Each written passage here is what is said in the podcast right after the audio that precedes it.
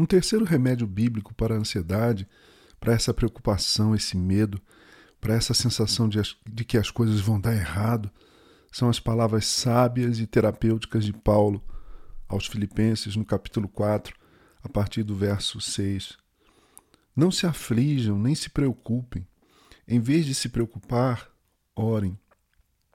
Permitam que as súplicas e os louvores transformem seus receios em orações, permitindo que Deus os conheça.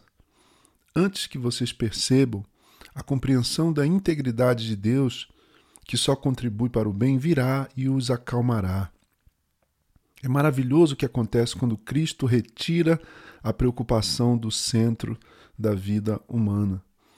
Resumindo, amigos, o melhor que vocês têm a fazer é encher a mente e o pensamento com coisas verdadeiras, nobres, respeitáveis, autênticas, úteis, graciosas. O melhor, não o pior, o belo, não o feio. Coisas para elogiar, não para amaldiçoar. Ponham em prática o que vocês aprenderam de mim e o que ouviram, viram e entenderam. Façam assim, e Deus, que é soberano, irá tornar real em vocês a mais excelente harmonia. Eu gosto muito dessa paráfrase, a mensagem de Eugene Peterson. Em vez de se preocupar, orem. Em vez de se preocupar, orem. Transformem suas preocupações em orações.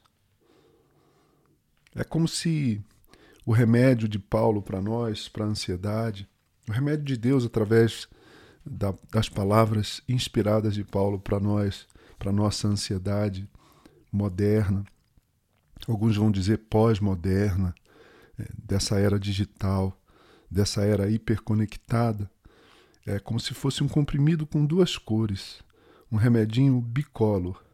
Primeiro, Transforme a sua preocupação em oração. Ao invés de se preocupar, orem. Eu tenho praticado isso. Me, me preocupo com alguém, me preocupo com alguma coisa, imediatamente eu começo, na minha mente, no meu coração, a orar a respeito ah, dessa preocupação. Então, a primeira parte desse remédio de Paulo para a ansiedade é transformar a nossa preocupação em oração. Mas tem ainda uma segunda parte. Cuide dos seus pensamentos, monitore os seus pensamentos, preste atenção aos seus pensamentos. Você já reparou como nós temos pensamentos é, automáticos, repetitivos, insistentes, que só nos fazem, uh, só nos trazem sentimentos ruins? Há dois ensinos preciosos aqui. Primeiro, a gente não consegue viver sem ansiedade, mas podemos vencer a nossa ansiedade com oração. Não qualquer oração, não aquela oração burocrática, mecânica, aquele mero hábito religioso que, que se mostra que se revela inútil, inócuo, vazio, sem efetividade alguma, mas uma súplica. Ah, o tipo de oração que Tiago, o apóstolo Tiago, chama na sua epístola de oração da fé. Uma oração feita com fé, uma oração que envolve todo o nosso ser, a nossa mente, o nosso coração, o nosso corpo. É uma oração, portanto, integral, holística. Não precisa ser demorada, não. Pode ser uma oração de alguns minutos, mas o teu corpo se coloca na postura da oração. Os seus afetos se envolvem nessa oração. Os seus pensamentos estão ali ativos, conversando com o Pai por meio de Jesus, na força do Espírito Santo. Como o autor das Lamentações diz, trazendo à memória o que pode nos dar esperança, o que troca o medo do futuro pela esperança do futuro. Nessas meditações sobre ansiedade, alguém pode perguntar: mas, mas a minha ansiedade é grave. Ela evoluiu para um, para um tipo de transtorno, já foi avaliado médico, é, psicologicamente por um médico. Então, querido, você de fato precisa de ajuda médica, de ajuda terapêutica. Mas a medicina e a psicologia também são dádivas da graça de Deus para nós. mesmo sendo medicado, mesmo fazendo terapia, você pode praticar essa essa troca de preocupação por oração, em vez de se preocupar, orar, se preocupou, ore, pensou em alguma questão que te angustia, ore.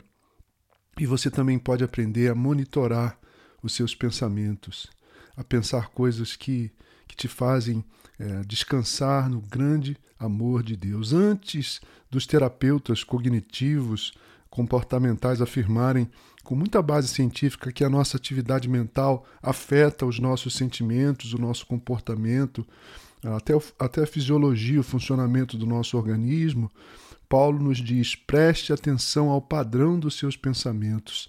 Pense em coisas boas. Que coisas boas são essas? Ele diz: tudo que é verdadeiro, tudo que é honesto, justo, puro, o que é amável e de boa fama. Pense nessas coisas. Sabia de uma coisa? Nós não temos apenas hábitos comportamentais, certas coisas que fazemos meio sem, sem notar, sem nos dar conta de que estamos fazendo. Temos também hábitos mentais, hábitos de pensamento, hábitos de cognição. E esses hábitos precisam ser monitorados.